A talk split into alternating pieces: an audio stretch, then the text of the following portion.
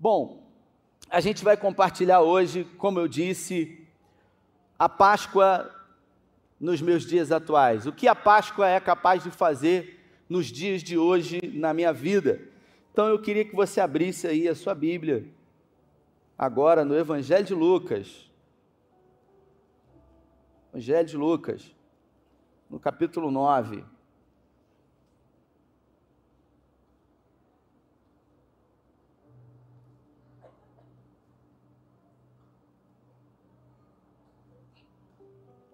Evangelho de Lucas, capítulo 9, versículo 10. Pode deixar aberto aí.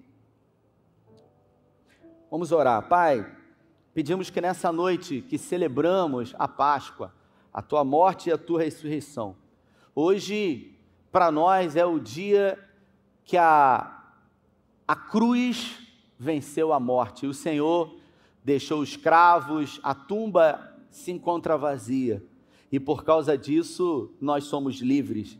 Que o Senhor fale conosco e que essa palavra ela possa ser uma palavra rema aos nossos corações, que essa palavra possa ser colocada em prática e mudar o destino das nossas vidas, é o que pedimos em nome de Jesus.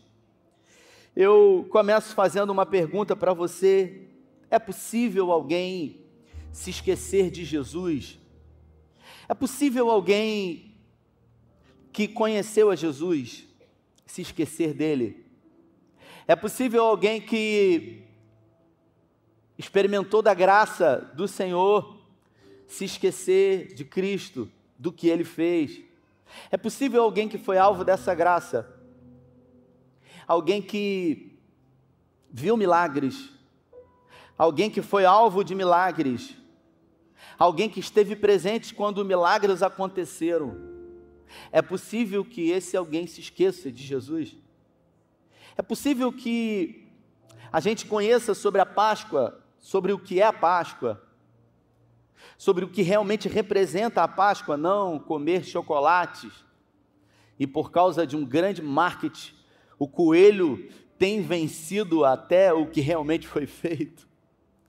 É possível se esquecer de Jesus e eu quero citar a carta que Paulo escreveu ao seu filho na fé, Timóteo, segunda carta dele no capítulo 4, quando uma carta de recomendações e de conselhos que Paulo, o apóstolo, o velho Paulo, ele dá ao seu filho na fé, Paulo que se encontrava preso em Roma, numa masmorra, esperando a sua morte, e escreve essa última carta a Timóteo, o seu filho amado, um jovem pastor.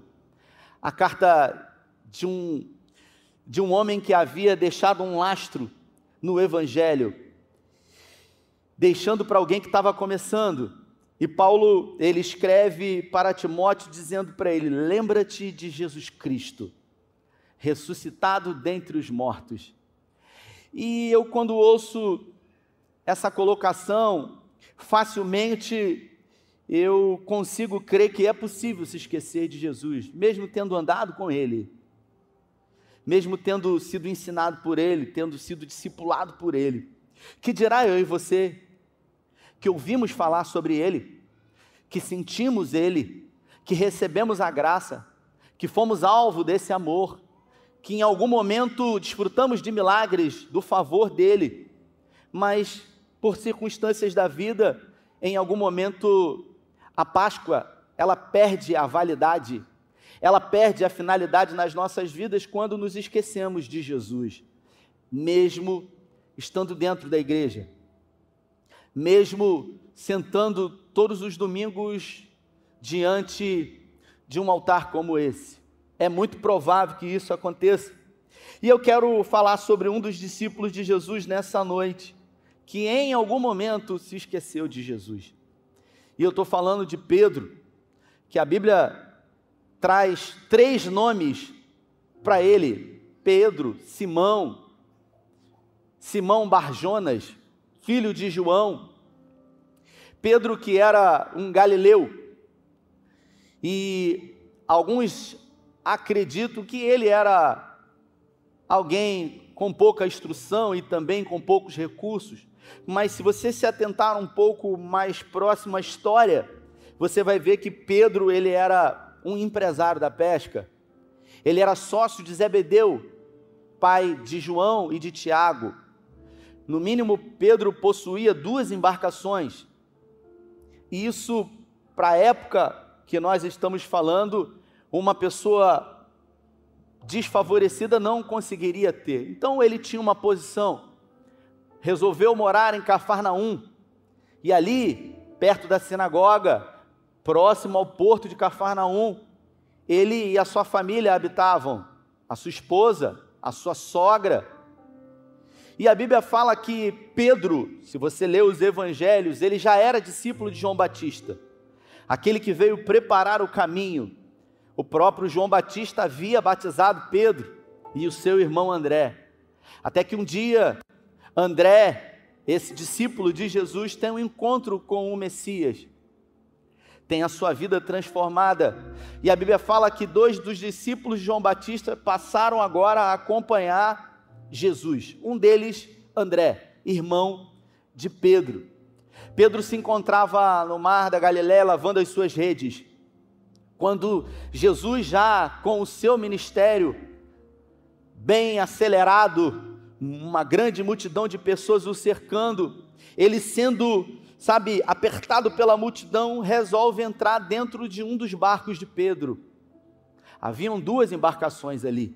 Pede para que Pedro afaste um pouco o barco da margem, e ali Jesus começa a pregar o evangelho. E depois de pregar o evangelho, ele pede para que Pedro leve o barco um pouco mais ao fundo e ali lance a rede. Pedro havia pescado a noite toda e não havia conseguido pescar nada e ainda assim, com um sentimento de incredulidade, ele resolve acreditar, mesmo não crendo, ele diz: Olha, eu, eu sou um profissional, eu faço isso há muito tempo, mas sobre a tua palavra eu vou lançar as redes. E a Bíblia fala que ao lançar as redes, tantos peixes foram pegos que as redes quase se romperam. Os dois barcos quase foram a fundo, tamanha quantidade de tilápia, provavelmente. Afinal, o mar da Galileia é um grande lago de água doce. A partir daquele momento, Pedro, muito surpreso, se coloca de joelhos e pede para que Jesus se afaste dele, pois ele era um pecador. E Jesus diz para ele: Se levante, meu filho, a partir de hoje eu farei de você pescador de homens. Assim começa o ministério de Jesus. Pedro, ele foi um dos discípulos mais proeminentes. Pedro, ele tinha uma característica de liderança do grupo. Por muitas vezes Pedro falava em nome dos discípulos, ele se apresentava sempre à frente, ele sempre tinha alguma coisa a dizer. Ele sempre tinha alguma coisa a acrescentar. E durante os três anos e meio que ele foi discipulado por Jesus 24 horas por dia. Afinal, dormia, acordava e ficava todos os dias com Jesus. Ele viu a cura de leprosos, ele viu cura do paralítico na própria cidade dele, em Cafarnaum. Ele viu lá no Monte das Bem-aventuranças Jesus declarar as palavras que hoje nós pregamos. Ele viu a cura, a ressurreição da filha de Lázaro que era vizinha dele lá em Cafarnaum também. Ele ouviu todas as parábolas que Jesus contou.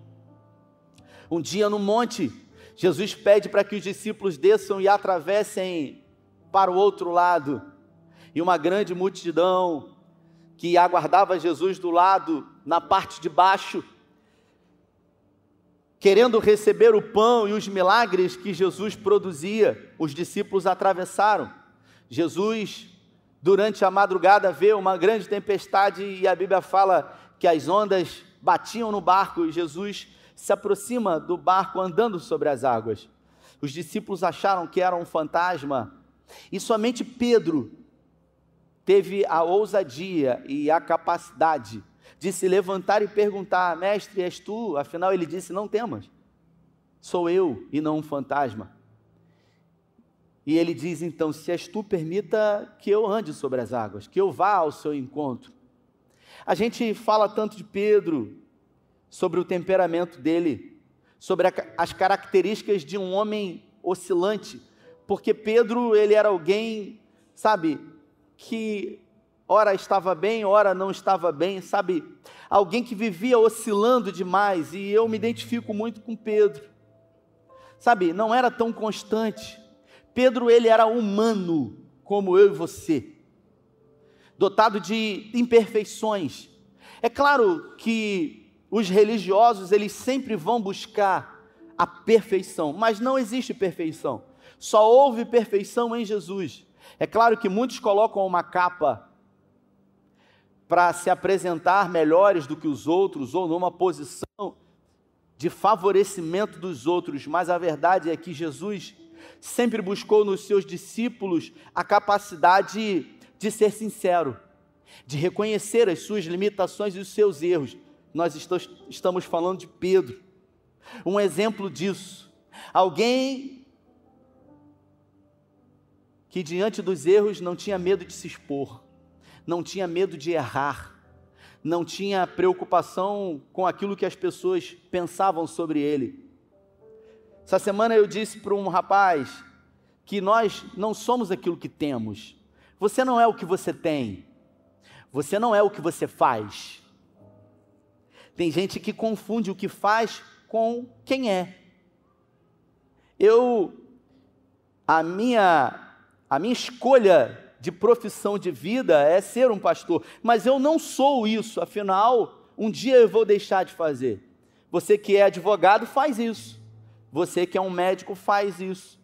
Quando a gente confunde aquilo que a gente faz com aquilo que a gente é, a gente se perde. A gente visivelmente se deforma, perde a sua forma original a gente adultera como um combustível que sofreu adulteração, que mudou a sua composição original. E Pedro, ele, apesar de ser chamado de Petros, firme, de firme mesmo pouca coisa ele tinha, afinal ele era muito oscilante. Andou sobre as águas, sim, mas no meio do caminho vacilou, afinal olhou para o lado e quando percebeu estava afundando, Jesus disse: Homem de pequena fé, por que duvidasse? Trouxe ele para o barco, mas os outros talvez riram de Pedro. Mas só ele viveu isso, Dália. Só ele teve essa experiência de contrariar a lógica natural, a gravidade.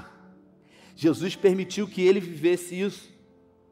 Assim como em Mateus fala no Monte da Transfiguração, Marcos também no capítulo 9, quando eles subiram o monte, Pedro, Tiago e João, sempre esses três. E dos doze apóstolos, todas as vezes que o nome de Pedro aparece, sempre em primeiro lugar, sempre em evidência. Pedro, Tiago e João. Eles no Monte da Transfiguração lá, e houve uma grande epifania. A figura de Elias se apresentou ali, o próprio Jesus. E ali eles ele atordoado com os outros discípulos, chega para o mestre e diz: Por que, que a gente não faz uma tenda aqui, uma para Moisés, outra para Elias e outra para o Senhor? Viveu experiências incríveis com Jesus. Em Mateus, no capítulo 16, em Cesaré de Filipe, a Bíblia fala que Jesus ele pergunta para os seus discípulos o que os outros dizem a respeito dele. Quem os outros dizem que eu sou? E eles começaram a dizer: uns dizem que tu és o Elias, outros dizem que tu és Jeremias, alguns dizem que tu és mais um profeta. Pedro, sempre Pedro, como que alguém que era eleito pelo grupo para falar em nome do grupo, ele diz: Tu és o Cristo, o Filho do Deus vivo. E assim como um aluno na escola, esperando a recompensa do seu professor, dizendo: Parabéns, Jesus diz para ele: Não foi você, de sua própria capacidade, que chegou a essa conclusão. Foi o Pai que revelou isso para você. E Jesus, ali, em Cesaré de Filipe, começa a dizer para os seus amigos, afinal, três anos e meio já haviam se passado. Jesus ele começa a revelar para eles aquilo que iria acontecer, o plano de salvação. Convém que o filho do homem vá para Jerusalém e lá seja maltratado, humilhado e morto pelos religiosos. Mas ao terceiro dia eu irei ressuscitar. Observe que Jesus ele sempre deixou muito claro tudo aquilo que iria acontecer.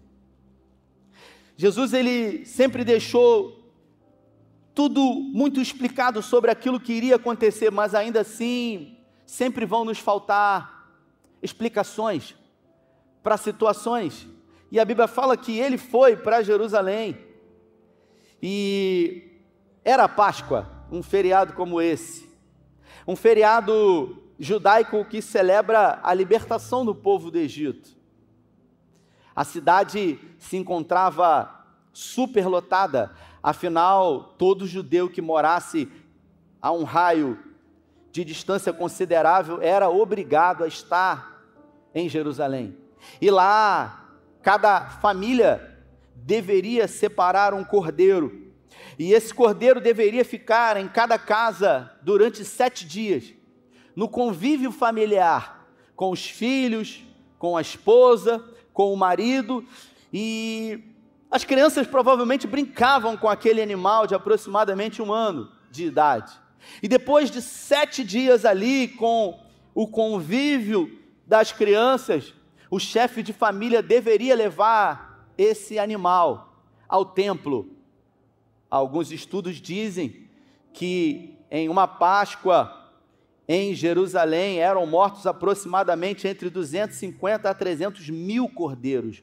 Eles eram imolados, eles eram esfolados, tirado o couro, depois esquartejados minuciosamente, depois envoltos pelo couro, a gordura oferecida ao sacerdote no templo, para que pudesse ser preparado então a ceia pascal. Um momento ímpar, onde as famílias poderiam relembrar aquilo que foi feito.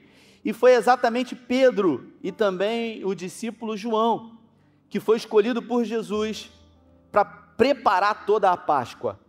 Uma tarefa muito importante. Jesus pede para que ele siga para Jerusalém e lá, especificamente no cenáculo, lá ele tem a capacidade de achar um lugar através daquilo que Jesus disse e preparou. Pegou o animal, levou no templo, preparou as ervas amargas, o molho vermelho feito de romãs, castanhas, o pão sem fermento, e ali diante da ceia, Jesus ele reúne os seus doze amigos.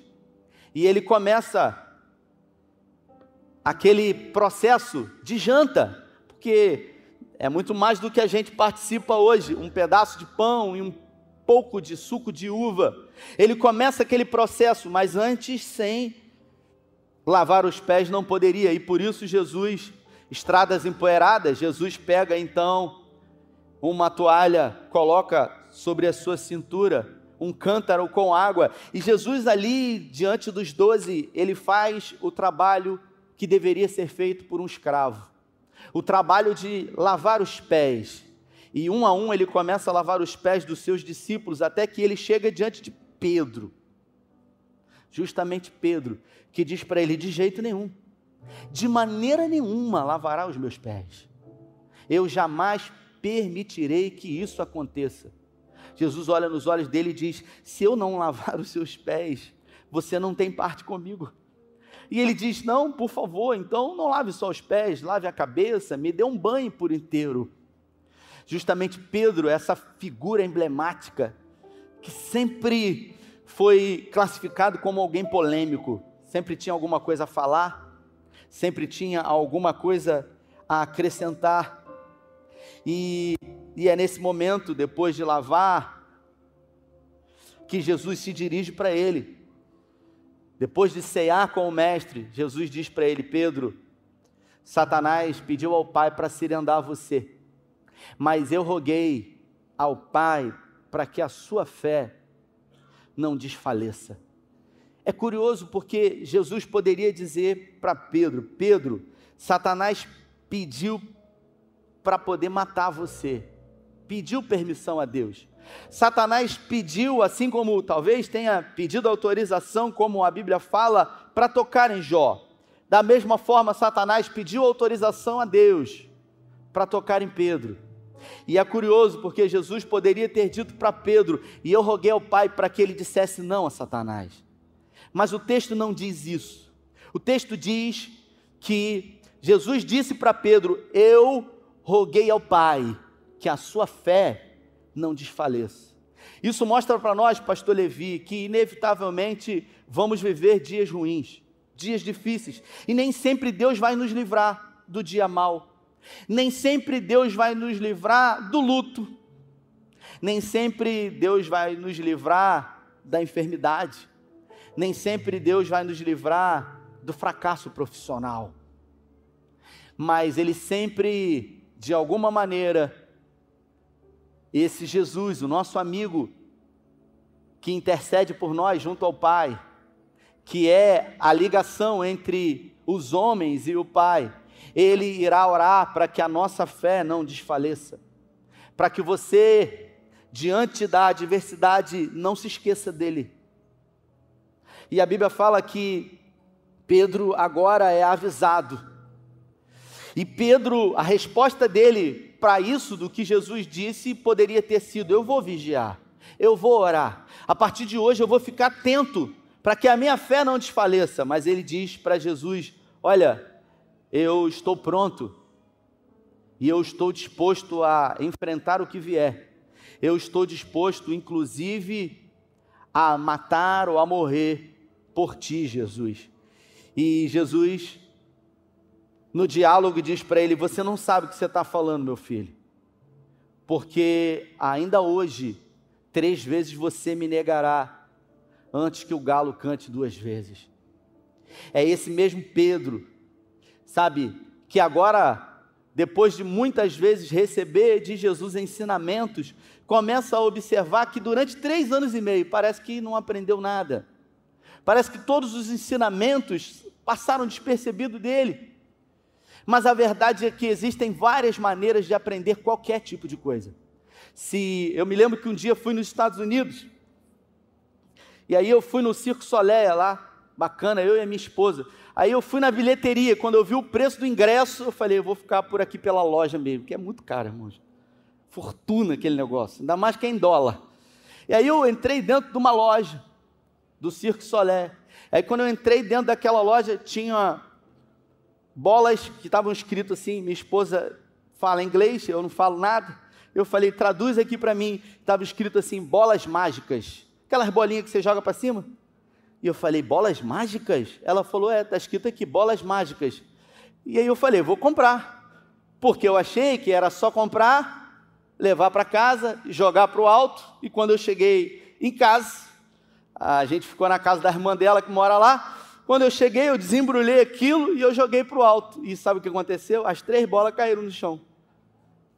Parece o desenho do pica-pau, quando ele é enganado pelo aquele Zé Corubu, né? Eu quase que fui lá reclamar. Mas no papel, lá dentro da embalagem, tinha algumas explicações. E ali havia alguns métodos de aprendizagem para que você pudesse aprender. Eu achei que aquilo era mágico, porque a gente gosta de facilidade. A gente não quer pagar o preço.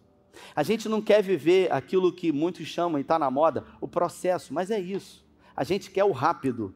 A gente quer o fast food. A gente quer orar e a gente quer receber na hora.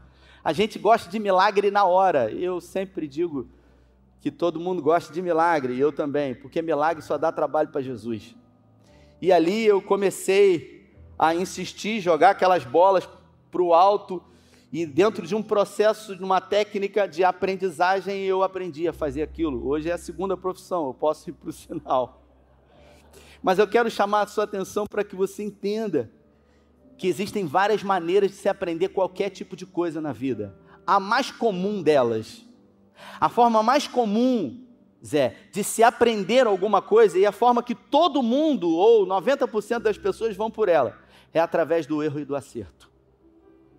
E Pedro, ele dirigiu por esse caminho entre erro e acerto, erro e acerto, erro e acerto, erro e acerto, parecendo que ele errava muito mais do que acertava, mas a verdade é que cada erro era um aprendizado na vida dele.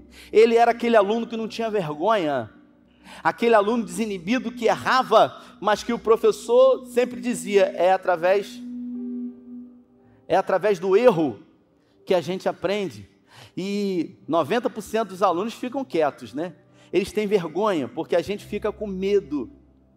Não sei se você sabe disso, mas um estudo foi feito e desmistificou o que todo mundo acreditava.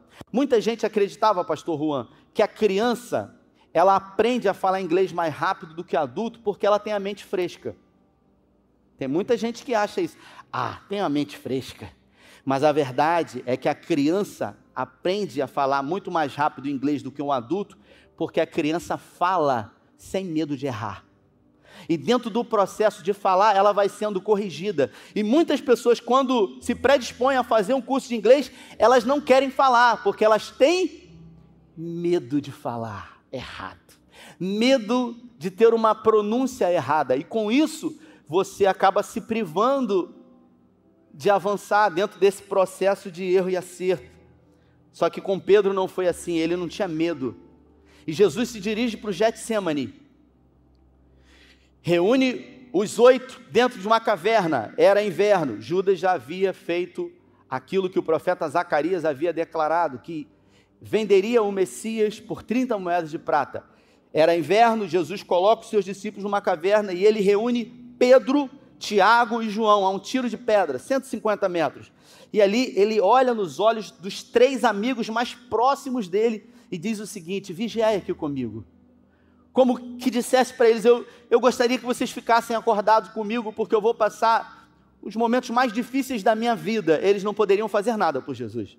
Eles não poderiam vencer a cruz por Jesus, eles não poderiam tirar Jesus do propósito, mas tudo o que Jesus gostaria de ter era uma companhia, era alguém que pudesse estar com ele. Sabe quando às vezes alguém morre e eu, por ofício, estou sempre em contato com a morte de pessoas. Eu estou sempre visitando velório, sempre. E aí, às vezes, alguém morre e a pessoa fica com vergonha, com medo de ligar. E tudo o que alguém que está vivendo o luto quer é receber uma palavra. E às vezes a pessoa, quando chega no velório, está todo mundo lá, e aí eu vejo gente, poxa vida, vou lá dar um abraço, aí fica sem jeito. E, e quantas vezes eu já vivi isso com amigos, e nenhuma palavra pode amenizar a dor de você perder quem você ama, mas só pelo fato de você estar tá ali no momento, sabe, de luto de alguém que é importante para você, isso é suficiente. Quantas foram as vezes que eu cheguei em velórios diante de alguém que havia perdido alguém que muito amava e eu disse: Olha, só quero que você saiba que eu estou aqui com você. Posso fazer nada, mas eu estou aqui. Você pode contar comigo. E isso é poderoso demais. E era exatamente isso que Jesus esperava de Pedro. E Pedro não aguentou a pressão do sono e dormiu. E por três vezes Jesus roga ao Pai que livre ele do cálice. Sobretudo que seja feito à vontade do Pai. E a Bíblia fala que depois da terceira vez a guarda romana se aproxima. Pedro é acordado por Jesus e você imagina você num sono profundo sendo acordado por alguém que está numa iminente ataque de um grupo de homens com varas, com paus, com facas e espadas. É como se Jesus dissesse: Olha, é chegada a minha hora. E Pedro, o quê? Pelo amor de Deus, você não vai. E ele pega a primeira espada que vê pela frente. E aí aqueles homens se aproximam e Pedro, Pedro, não queria tirar a orelha de ninguém. Pedro queria tirar a cabeça de Malco ou de quem estivesse na frente. E a Bíblia fala que provavelmente o soldado se esquiva e perde a orelha. Jesus ainda tem o cuidado de produzir o último milagre, colocando a orelha do soldado no lugar. E depois de tantos erros e acertos de Pedro, depois das últimas palavras que Jesus havia dito para ele, quando ele disse: sabe, que estaria pronto para morrer com Jesus, e Jesus disse para ele: Você não sabe de nada. Ainda hoje você me negará. E Jesus diz para ele: Pedro, quando você se converter, Jesus disse isso para ele: apacenta os seus irmãos.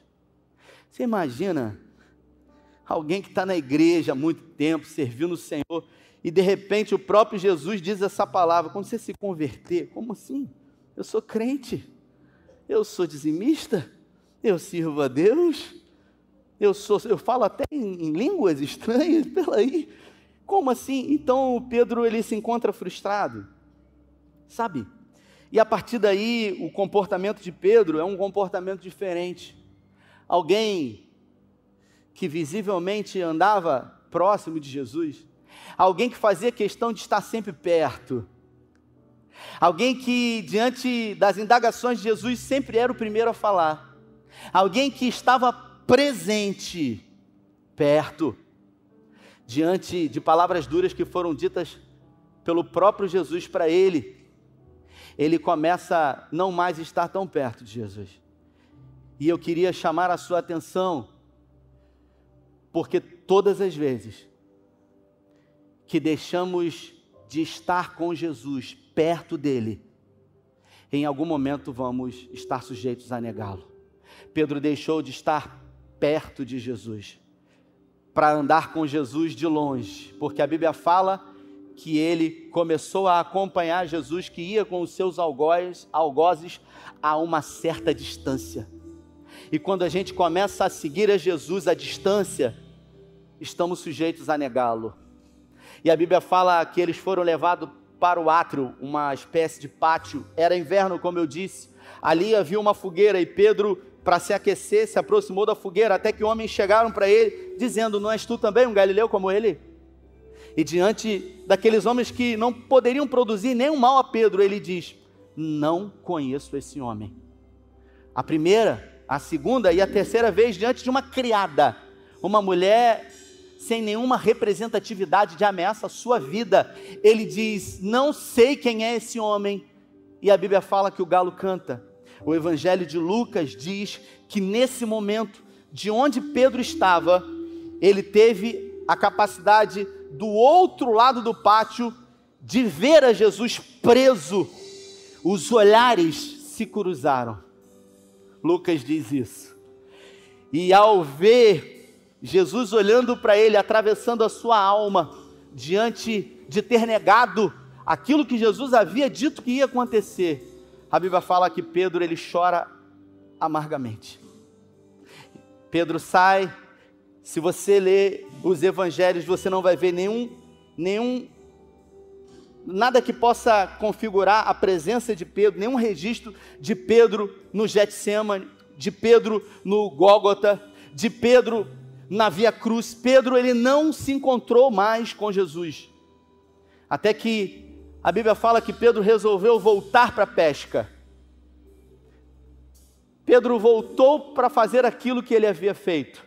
E não somente ele, porque Lucas no capítulo 24 diz que dois dos seus discípulos, um Cleopas, também resolveu agora seguir Jesus à distância. É como se eles dissessem, foi perda de tempo. Mas o próprio Jesus disse que convinha que ele fosse para Jerusalém, que ele fosse entregue nas mãos dos religiosos que ele fosse morto, mas que ao terceiro dia ele ressuscitasse. Mas isso não parece ser o bastante para Pedro. E quando eu li sobre isso essa semana e me debrucei sobre esse texto, eu me vi no lugar de Pedro, porque muitas foram as vezes que eu estive perto de Jesus, que eu estive fazendo a obra dele com ele, dentro de mim, que eu estive, sabe, de alguma forma num lugar de destaque, porque Ele me colocou, sendo na vida de pessoas, aquilo que eu havia recebido, eu tive a oportunidade de entregar, mas por uma palavra de alguém que me feriu, por um líder narcisista que quis me tolir, me cortar, em algum momento, por uma palavra dura de repreensão, de correção, eu resolvi não mais segui-lo de perto ou de tão perto eu continuei crendo nele, eu continuei amando ele, eu continuei recebendo aquilo que ele fez na minha vida, só que eu decidi não mais estar tão perto. E todas as vezes que nós decidimos não seguir Jesus de perto, inevitavelmente em algum momento nós vamos negá-lo. Diante de propostas indecorosas que se apresentam, pode ser num pequeno deslize ou até mesmo num grande pecado. Você pode chamar um pecadinho ou num pecado cabeludo, como a gente normalmente diz, não importa. A gente, em algum momento, seguindo a Jesus a uma certa distância, vamos negá-lo. Mas o o poderoso dessa história é que, mesmo diante, sabe, de uma vida errante e vacilante, o Jesus, esse Jesus que morreu por nós, ele nunca desiste de nós. E Jesus, ele nunca desistiu de Pedro. E a Bíblia fala que depois de três dias que os olhares se cruzaram, Pedro se apresenta às mulheres e Pedro pede para que os discípulos se reúnam na praia. Afinal, ele ia se apresentar lá. Tem um livro do Watmani que tem como tema exatamente o que o Evangelho de Marcos retrata. Quando Jesus, ele profere uma palavra para as mulheres dizendo: "Reúnam os discípulos na praia" e a Pedro. Essa expressão, quando Jesus diz: reúnam os discípulos e a Pedro, e também a Pedro. Por que, que Jesus mandou reunir os discípulos e a Pedro? Afinal, Pedro era um discípulo. Poderia dizer: reúnam os discípulos e a João, reúnam os discípulos e a Tomé, porque ele não acreditou. Mas ele disse: reúnam os discípulos e a Pedro. Para os discípulos, não fez nenhuma diferença essa colocação do nome de Pedro. Mas quando essa história chegou aos ouvidos de Pedro. Pedro disse: O que ele disse? É, ele mandou reunir os discípulos e a você. Mas como que ele disse? Como é que foi que ele falou? Então, ele disse assim: Olha, reúnam os discípulos e a Pedro. É quando alguém chama o seu nome. É quando aquele que morreu no seu lugar diz: Porque eu amei o mundo de tal maneira que me entreguei por amor a você. É quando eu sou colocado na história é quando eu sou olhado como alguém importante, é como diante de uma vida vacilante e errante, Ele olha para mim e diz: apesar de você ser como você é, eu nunca desisti de você, porque o processo de erro e acerto vai nos levar a aprender. E Pedro estava num processo. E a Bíblia fala que Pedro resolveu pescar. Muitos dos discípulos resolveram ir com ele. E eles pescaram a noite toda e não haviam pegado nada. Até que Jesus se encontra numa praia. Eu estive lá nessa praia. Incrível. E aí Jesus ele faz um churrasquinho de peixe. Os discípulos se encontram lavando as redes, que a noite toda não haviam pego nada. E Jesus faz um sinal para eles dizendo: "Pegaram alguma coisa?" E eles: "Não, pescamos a noite inteira." Eles não conseguiram reconhecer. Até que Jesus manda eles lançarem a rede. E quando eles lançam a rede, uma grande quantidade de peixe é pega novamente e eles gritam: É o mestre! E aí você imagina Pedro, o Isaac, que é guia, judeu messiânico, ele disse: Os judeus eles têm por, por costume pescar nu dentro da embarcação, é um hábito deles. E Pedro se encontrava provavelmente nu, e a Bíblia fala que ele se lançou no mar ao encontro de Jesus. E naquela faixa de areia, depois você vai lá no meu Instagram, que eu fiz um vídeo naquele lugar, naquela faixa de areia, quando, enquanto Jesus e Pedro caminhavam, Jesus diz para ele: Olha, não liga não, cara.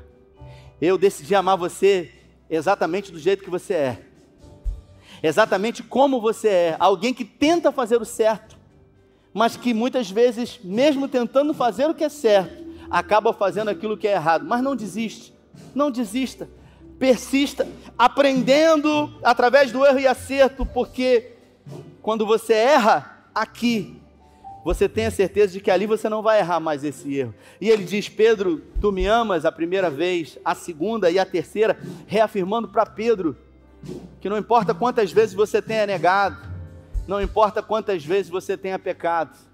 Afinal, o que leva o homem para o inferno não é o pecado. Tem gente que acha que é o pecado que leva o homem para o inferno. A Bíblia fala que o sangue de Jesus ele nos purifica de todo pecado. O que leva o homem para o inferno é a iniquidade, é a permanência na prática pecaminosa. Enquanto o pecado for aquilo que foi na vida de Pedro, um acidente, um errar do alvo, o sangue de Jesus ele tem a capacidade de nos perdoar.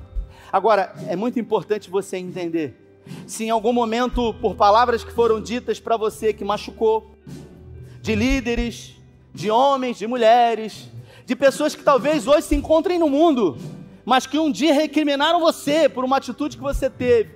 E isso fez com que você se afastasse de Jesus. Eu disse isso essa semana para um rapaz que durante muito tempo foi incompreendido pela liderança e hoje se encontra fora, mas o coração quer estar dentro. Mas se feriu pelo aquilo que foi falado, por aquilo que foi dito. E eu perguntei para ele, eu fiquei com uma pergunta: o que que Jesus tem a ver com essa história toda aí? O que que Jesus tem a ver com essa história toda de pessoas que falaram, que julgaram, que fizeram para você? E agora eu me dirijo a você que está aqui nessa Páscoa, fechando essa mensagem e fazendo uma pergunta para você: o que realmente a Páscoa mudou na sua vida? Ah, eu tenho Jesus no meu coração. Jesus é o que para você? É o meu tudo. Isso é muito genérico. Se a cruz, se a morte e ressurreição, ela não teve uma, uma mudança radical na minha segunda-feira, na minha terça-feira à noite, na minha quarta-feira, na hora do almoço, se essa morte e essa ressurreição não mudou a minha vida verdadeiramente, de nada aconteceu. Por isso que o evangelho ele é prático. A Bíblia fala que Jesus chegou para Pedro e falou: Olha, eu continuo contando com você. Mesmo você sendo um, um vacilão, um errante, e a Bíblia fala que depois disso, a primeira pregação que Paulo fez, mais de 3 mil almas foram acrescentadas. Quem estava aqui semana passada? Semana passada. Semana passada eu falei sobre Filemon e Onésimo. Na semana passada eu disse que Onésimo teve a capacidade de pedir perdão a Filemon. Se você ler os evangelhos, Filemon, ele, Onésimo, ele foi colocado como bispo da igreja de Éfeso. Ele foi bispo da igreja onde João era um dos líderes principais. Ele foi colocado acima. Mas sabe por quê? Porque primeiro ele se humilhou. Ele foi lá e pediu perdão a Filemon. Ele reconheceu que ele havia errado. Ele se colocou numa posição de humildade. Ele se colocou numa, numa posição de alguém que se arrependeu. Eu queria que você se colocasse de pé. E eu quero orar com você. Você que se sente um Pedro, também como eu. Você que muitas vezes tenta fazer o que é certo, mas às vezes o que você faz é o errado. Não de sua própria vontade, não de uma forma consciente, mas sendo um acidente na sua vida, ou você que se encontra fora mesmo, onde as suas atitudes são práticas pecaminosas, você que tem estado na iniquidade, eu quero me dirigir a você e dizer para você que a Páscoa, que a morte e que a ressurreição, ela tem o poder de mudar a história da sua vida. Ela tem o poder de mudar o seu presente e também mudar o seu destino, o seu futuro. Porque ninguém é tão mal que não possa ser alvo da graça e ter uma vida transformada por esse amor. Porque Deus amou você de tal maneira que entregou o único filho dele por amor a você. Eu queria que você fechasse seus olhos, colocasse a mão no seu coração e que você fosse sincero e sincera diante de Deus, fazendo para Ele uma oração nesse domingo de Páscoa, reconhecendo o poder da morte, da ressurreição e dizendo para Ele o que realmente você deseja, o que você deseja para sua segunda-feira, para sua terça-feira, para as suas próximas semanas, para esse ano de 2022, porque talvez você queira viver o novo de Deus, mas as suas atitudes elas são velhas. E a maior incoerência humana é fazer a mesma coisa e querer colher resultados diferentes. Então, é o seu momento com o seu pai, com aquele que morreu por você. Eu quero orar com você. Feche os seus olhos. Eu não vou chamar ninguém à frente hoje, ninguém. Mas eu gostaria que você fechasse os seus olhos. Mesmo no seu lugar, porque Jesus está aqui. Esse mesmo Jesus que nunca desistiu de Pedro, que nunca desistiu de mim e que jamais desistiu de você, de olhos fechados. Talvez na sua caminhada, em algum momento, você tenha negado a Jesus. Talvez você já tenha ocupado um lugar de predominância.